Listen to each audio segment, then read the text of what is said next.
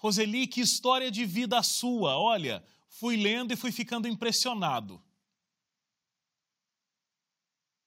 Ah, sim, sim, uma história de vida que se transformou em amor, né? Ao próximo. É verdade. Eu acho que tudo que você viveu acabou de fato te motivando a não conseguir seguir uma vida normal, né? Levando é, projetos que fossem focados em você, na sua família, enfim, você quis ajudar outras pessoas que passavam por essa mesma situação. Nós vamos chegar lá para contar tá. isso, inclusive. Agora, olha, com 11 anos, você já foi morar nas ruas de Porto Alegre. Com 12 Sim. anos, é, você já estava grávida, inclusive. É, e aí teve todo o desenvolvimento da história, é, e isso é, né, que te levou a realizar esse projeto que tem desde 98, a gente vai conversar mais sobre ele. Mas me conta, por que é que você foi parar nas ruas? Por que, que com 11 anos você já estava morando na rua? Bom, assim, ó, eu vim numa família que a minha mãe tinha 10 filhos, ela morava no Partenão, veio morar na comunidade Restinga. Naquela época tinha um ônibus de manhã e outro de tarde. E a minha mãe era funcionária pública do Estado. E a gente se cuidava um dos outros. Um irmão cuidava do outro. E, e eu nunca gostei de fazer nada dentro de casa. E tinha minha irmã que já fazia. E aí tinha que buscar sobra de merenda no colégio para trazer para meus irmãos e tudo. E um dia eu peguei e disse assim: Ah, eu não vou ficar ajudando a cuidar de irmão nenhum. Não vou cuidar de ninguém. Eu disse para minha irmã: Não tenho filho. E aí eu. Um, aí tá, eu saí pra rua, daí um dia minha irmã disse: Ah, não vou te dar comida hoje porque tu não fez nada dentro de casa. Daí eu disse: Ah, tu não vai me dar comida. Daí a gente brigou, daí eu saí correndo e nunca mais voltei para casa. Peguei e disse que eu nunca mais ia voltar para aquela casa. Mas eu achei que eu não voltando para casa, que seria uma, uma vida boa para mim. E não foi. Ali eu comecei a andar com umas amigas, a gente começou a ir para o centro. Aí daqui a pouquinho, quando viu, eu estava descuidando na loja. Aí quando viu, eu já estava na FEBEM. Dali que eu senti que eu tinha saído para a rua e, e me perdido na rua. Daí eu fui para a FEBEM, daí eu e minhas amigas, daí eu vi todas as mães das minhas amigas ir buscar ela e a minha eu não vi me buscar. Até porque a minha mãe trabalhava, a minha mãe era funcionária pública, mas ela trabalhava no Instituto de Criminalístico, acho que jamais ela ia apoiar isso, porque ela trabalhava na polícia. Aí ela não me buscou e eu fiquei lá, daí um belo dia eu fugi. Daí quando eu fugi da FEBEM, que eu vi que ninguém foi me buscar, que ninguém me ajudou, eu, eu conheci esse rapaz que era mais velho do que eu, 11 anos.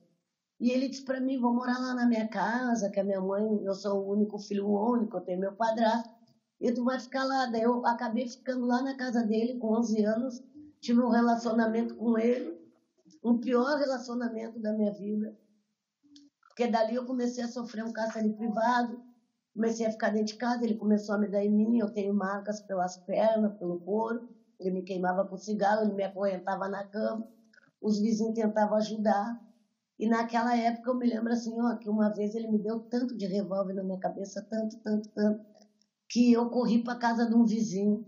E eu me lembro que esse moço tinha, ele era um menino, hoje ele é um cara velho, os filhos dele até ficou na minha onda. Ele me botou dentro de um camburão assim, eu já estava toda aguentada, fui parar no posto socorro. E quando eu cheguei na delegacia, eles me mandaram eu voltar para casa de volta. E como ele ameaçava de matar meus irmãos, eu sempre acabava voltando para ele.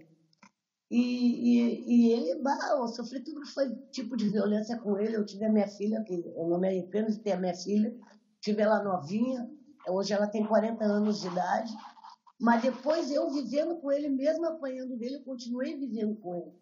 Porque ele ameaçava a minha família, daí eu ficava com ele. Daí mesmo apanhando, mesmo sofrendo cárcere privado, eu tive a segunda filha com 16 anos de idade.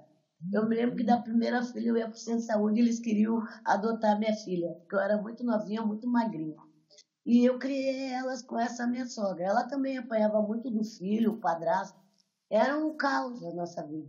Eu só fui me livrar dele com 17 anos, quando ele foi preso.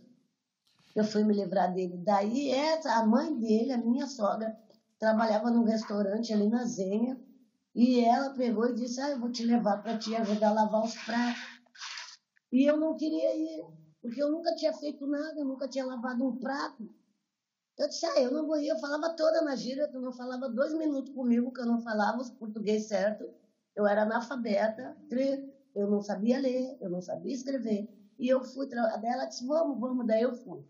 Me lembro que o primeiro dia naquela lancheria eu não sabia lavar prato e a patroa disse para ela, tá, mas essa dirigir até mãe, não sabe lavar um prato, uma louça, não faz nada. Como é que pode ter uma nora assim? Daí, um dia eu fui tomar banho, ela viu as minhas pernas, ela perguntou, eu disse, ah, mas eu, eu sou mulher do filho dela, ele me judia, isso aqui, mas ela começou a ficar com pena de mim. Eu comecei a trabalhar, ela começou a me ensinar a fazer tudo, a cozinhar, a limpar. Quando fechou a lancheria dela, ela me levou para casa dela, a dona Jamile. E aí ela começou a cuidar da minha filha, da mais velha, era bem magrinha, ficou gordinha, a outra, que eu tinha ganhado 16. E ela começou a me ajudar, ia me ensinar, ia me ensinar.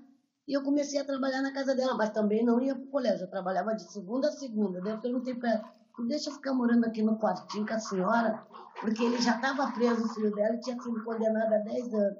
E eu fiquei só que um belo Roseli, dia, olha, Roseli, foi, foi muito Oi. bom você ter encontrado essa pessoa, né, que te ajudou com tantas coisas, esse aprendizado, porque você na tua casa não queria fazer quando era criança. Depois você não teve a oportunidade porque vivia uma vida praticamente acorrentada. Isso é muito sério, isso é muito profundo. Isso criou marcas em você é, muito fortes, eu tenho certeza disso, e inclusive nas tuas filhas, né, que estavam convivendo dentro desse ambiente também.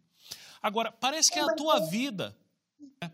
Agora, parece que a tua vida realmente começa a mudar quando você é, acaba se tornando gari. Eu vi lá uma placa no DMLU para varrer rua. Eu digo, ah, eu não vou ser lixeira. Falei para ela, eu fico aqui trabalhando na sua casa pelo prato de comida com a minha filha, que está muito bom. A senhora me deixa aqui com comida e tudo. Disse, não, uma hora eu vou morrer e tu vai ficar como? Sem trabalhar. Eu falei assim, tá, mas dona Jamila, olha só, eu não tenho carteira profissional, eu não sei ler, não sei escrever. Ela foi lá, fez a minha carteira profissional, ela foi lá e me inscreveu. E quando eu saí de lá, eu disse, ai, demora que eu não seja chamada para ser lixeira. Eu, tinha, eu tinha isso na minha cabeça. Sim. E aí eu falei para ela, eles vão me botar a varrer a restinga. Ai, as minhas amigas vão me ver, tudo aquilo, sabe? Aí ela disse, não, eu, tu não é que eu fui chamada para varrer rua? E o primeiro lugar que eu vi varrer foi a Restinga Avenida Nilo. Foi a melhor coisa que ela fez para minha vida. Foi a melhor coisa foi eu trabalhar no Departamento Municipal de Limpeza Urbana Varrer Rua. Ali me transformou. Porque assim, o primeiro dia que eu varri, eu vi três crianças pedindo ali nas casas. Três irmãos, era duas irmãs e um irmãozinho.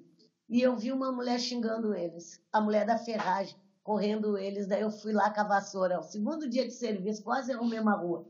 Ela disse, vai, vão, vão, vão, seu transbadinho. Aqui não tem nada para você. Daí eu fui lá e disse, ô dona, por que, que a senhora está xingando eles? Ela disse, ah, vive pedindo. Eu digo, tá melhor pedindo que roubar. E mania que vocês têm, tá chamando a gente da comunidade ladrona. Eu disse assim, entendeu? Vocês que já atuam a gente como PEPs. É vocês que dão para nós o que nós vamos ser quando são pequenos. Por isso que às vezes vocês levam o tufo. Ela, vai, vai, que eu vou lá falar com o teu chefe. Daí minha colega, volta aqui para nós trabalhar. Daí eu ainda falei assim para minha colega, bah, se tivesse um lugar que desse que comer para essas crianças e cobrasse deles os estudos, o mundo seria melhor, né? Aí ela disse, é, daí tá, daí ela, eu pensei, ai, um dia eu queria fazer um lugar assim para ajudar as crianças, porque, porque outras pessoas me ajudaram com ela. Daí ela falou, tu aprende o I, o U, que daí depois sim tu vai fazer alguma ajuda. E aí foi Entendeu? que você foi buscar aprender a ler, aprender a escrever, né? Não, daí como eu, tinha, eu era muito problemática no DMLU, porque eu falava na gira, eu era uma pessoa que eu não queria varrer com a vassoura careca, eu não queria varrer sem luva para não pegar fungo, coisa nas minhas mãos, porque na casa dela eu aprendi a ter um capricho e ser meio nojentinha, que todo mundo diz que eu sou meio nojentinha, mas eu aprendi que aquela mulher me transformar numa pessoa melhor na capricho, na higiene. E ela sempre dizia assim, Roseli, pobre é uma coisa, relaxada é outra. Ela sempre me dizia isso, quando relaxada é relaxada, não ter condições de se manter é uma coisa. Então, já sabe, tem que ser uma negrinha, negrinha limpinha, tudo brilhando, para as pessoas dizendo, aprendi aquilo com ela, tá? Aí, eu tinha problema que eu reclamava, eu ia para uma assistente social, que era uma psicóloga que tinha no DMLU. Então, eles colocavam a gente para ser atendida quando tu falava na tua razão. Aí, um dia, o meu chefe, eu reclamei lá, teve uma reunião, eu reclamei, daí fui encaminhada para assistência social. Vai para assistência social. Tá, eu fui. Chegou lá, ela ficou me olhando assim para minha cara, eu entrei e tava ela. Ela disse, pronto, eu digo, eu te pergunto, pronto, vai me dar dinheiro? Falei para ela. Ela ficou olhando e disse, não, mas eu quero também que tu me explique o que está acontecendo. Daí eu fui conversar com ela, e quando eu fui conversar com a assistente social, já vinha uma outra violência do segundo casamento. Então eu falava alto, eu gritava, as pessoas ficavam apavoradas, que eu nunca falava baixo. E ela ficou me olhando, daí eu fui falando com ela, daí eu disse pra ela, ah, não sei o que, daí ela perguntou, daí ela perguntou como é que é a tua vida. Eu digo, olha, eu fui primeiro casada, eu passei por isso. Eu, agora eu tenho um segundo casamento, que eu também sofro violência doméstica, só que dessa vez as minhas filhas estão grandes, vou fazer 15 anos, eu não quero sair da casa para deixar para ele. Ela disse, aí tu vai viver apanhando de novo, Roselindo. Daí o que, que ela fez? Ela fez assim, ó, vamos... Ela disse, sabe, assina aqui. Eu disse, olha, eu não sei escrever. Ela surgiu com um projeto estudar dentro do DMLU. E todo esse aprendizado que a Roseli está contando para a gente aqui resultou nesse trabalho que hoje ela ensina, ela tem a oportunidade de ajudar outras crianças que participam da ONG que ela criou a também terem esse aprendizado. A ONG tem 12 anos e você já conseguiu ajudar mais de 400 crianças. Me conta como é que funciona. É, o que essas crianças têm de apoio através da tua ONG? O Dilema atende 380 crianças e adolescentes do bairro Restinga. Hoje elas tomam café da manhã, almoço e tomam café da tarde. E são duas ONGs, 53 funcionários. Na outra, da educação infantil, é de três meses, são 120 crianças. Nós café da manhã, lanche às 10, almoço, café da tarde e janta. Hoje as crianças têm oficina, uma academia de dança, tem o projeto Estudar, que é muito importante, uma parceria com a Saúde e o Instituto Jaime, que é professora de aula de matemática e português campeonato, eles têm aula de judô, eles têm aula de balé, eles têm futebol americano, eles têm vôlei, eles têm várias atividades uh, montadas nesse projeto. Teatro, eles têm muitas coisas. Isso é o que a gente tem hoje. Mas eu penso que esses de 6 anos até 17 anos, eles vão fazer um curso de gastronomia, que é uma parceria que eu estou fazendo, e de várias, vários cursos para eles ir para o mercado de trabalho. Porque não adianta também eu pegar uma criança com 6 anos, levar ele até os 17 anos e não qualificar ele para o mercado claro, de trabalho. Claro. Né? Então, e aí, depois também do atendimento com as crianças, daí tu vê que tu atende a criança, mas se tu não atender a família, tu não consegue atender a criança e não consegue manter ele sem invasão dentro da instituição. Então, hoje, graças a Deus, o Renascer ele trabalha com os três eixos que eu digo, né? o eixo a família, a escola e a ONG. Então, isso fortalece para que eles sigam um caminho muito mais eficaz, que ela não tenha gravidez precoce na adolescência, que ele não vá para o mundo do crime e tenha uma vida melhor. Então, é esse trabalho que eu consigo com essa equipe maravilhosa que trabalha comigo, que são tudo formada pedagoga, psicopedagoga, psicóloga, social. Então, você é foca esses, você foca esses três pilares hoje no trabalho com as crianças, né, Roseli? Exatamente esses três pilares que faltavam na tua vida, né? E eu imagino que quando você olha para essa instituição, você olha para essas crianças tendo essas aulas é, artísticas, profissionalizantes, eles se alimentando, né, com qualidade, e, e você não tem como não pensar de como isso teria feito total diferença na tua vida se você tivesse tido essa oportunidade. Aí, eu quero saber o seguinte: como que é, é receber o abraço, receber o agradecimento, receber o carinho dessa criança que está tendo uma oportunidade tão diferente da oportunidade que você teve? Isso não tem preço, né? Até porque, na verdade, eu chamei eles os filhos de Roseli porque hoje eu estou aposentada no DMLU faz um ano. Eu trabalhava de noite e de dia no Renascer, me aposentei ontem. E eu já vivia eles e hoje eu vivo eles muito mais ainda, entendeu? Não tem preço, né? E eu acho também assim, ó, cada vez que uma mãe diz, ai, muito obrigado por que está fazendo, eu digo, olha, eu acho que na verdade eu estou fazendo por mim, porque eu consigo respirar mais, acreditar que a vida é boa e consigo me amar mais e me amando mais, eu amo todos vocês. Então, para mim é muito especial, não tem preço. Eu acho que não tem nem a gente se imaginar, né? É, com certeza. Né? Eu acho que todos eles vêm num conjunto que eu digo para eles, é mãe, pai, criança, sou família renasceu, eu sou mãe. Às vezes eu dou um grito com a mãe quando ele falta aula, a mãe fica apavorada me olhando. Entendeu? Isso para mim uhum. é uma coisa eu tenho todos eles como meus filhos. Então a gente já. Eu sinto esse abraço todo dia. Ai, tia Roseli, muito obrigada. Eu amo a senhora. Eles, eles fazem vídeo me mandam. Hoje mesmo com a epidemia, eu estou fazendo um trabalho de entregar 350 quentinhas de segunda a sábado com alimento em Poa, que é um parceiro que foi deu as marmitas. Eu dou sacolas básicas, eu dou o médico, eu faço ficha. Eu continuo aberta eu não, eu não fechei a assistência social por causa que esse trabalho é tão essencial dentro da comunidade que ele não tem que ser fechado nunca. Ele tem que ser valorizado pelo governo, por todo mundo, que é uma das coisas que a gente não é valorizado. Só isso que é lamentável para mim, assim. Sim. Roseli, olha, eu queria é, te agradecer por ter contado a sua história e te dar os parabéns pela mudança de vida que você teve porque o teu caminho mais simples seria estar numa zona de conforto, né? E não ter feito essa mudança. Ter continuado aquela vida que você aprendeu a ter nas ruas e da pior maneira possível. Você passou por coisas que a gente não deseja a nenhum ser humano, é, mas você teve força, teve uma força dentro de você, e eu acredito muito que você teve a bênção e o cuidado de Deus na tua vida para que você conseguisse vencer, para que te colocassem pessoas certas no teu caminho, que conseguissem mudar a tua história. Então, isso já é uma coisa incrível, e, e só por isso já teria valorizado a tua participação aqui. Mas é, o meu segundo parabéns é porque você mais uma vez eu digo, não deixou essa história de transformação acabar em você, ou só com os teus filhos, ou só com pessoas próximas de você, mas você transformou a tua maternidade de dois filhos para 400 crianças, né? E você quer ajudar. Eu tenho cinco. Ah, depois teve mais. Sim, eu tenho cinco filhos. Mas aí então transformou essa maternidade de cinco, que já não era pouca coisa, né? Convenhamos aqui, para 400 crianças que você atende. Muito legal. Cinco filhos, 18 netos e quatro bisnetos. Que família grande, que família grande. Imagino que seja uma família linda e muito feliz agora, né?